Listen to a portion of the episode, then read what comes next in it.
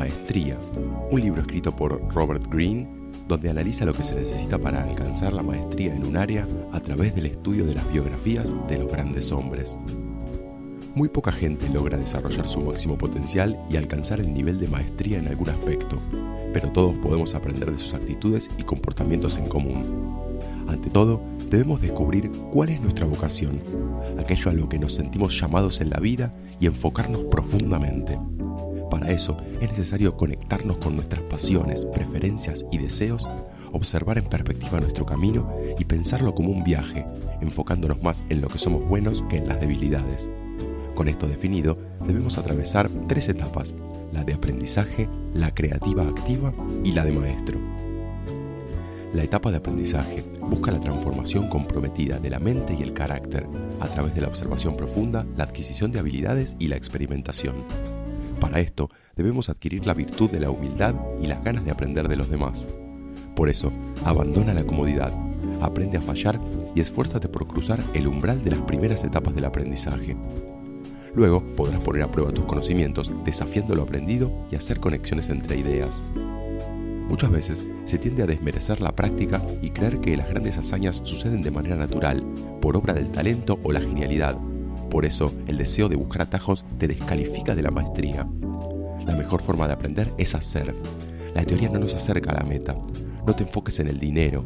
En esta etapa, aprender es más importante. El conocimiento permite que con el tiempo el dinero llegue más fácilmente.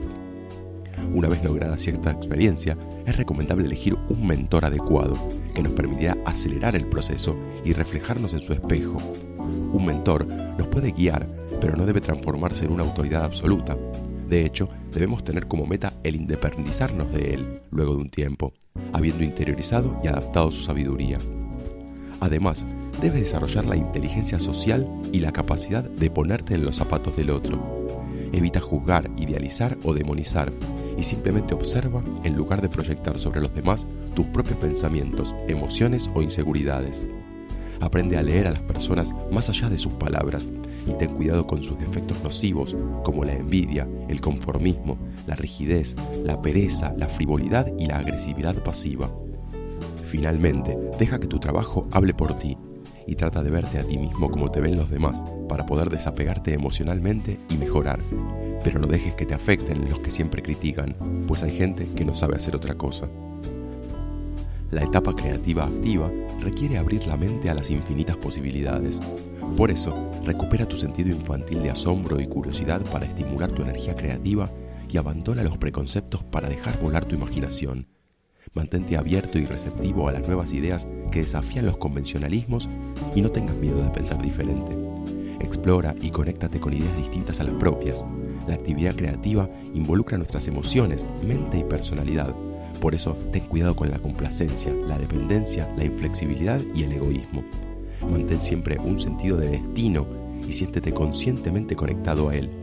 En este aspecto, la autodisciplina y la autoconfianza son claves para el éxito. La etapa de maestría solo es alcanzada por gente emocionalmente comprometida más allá de lo intelectual.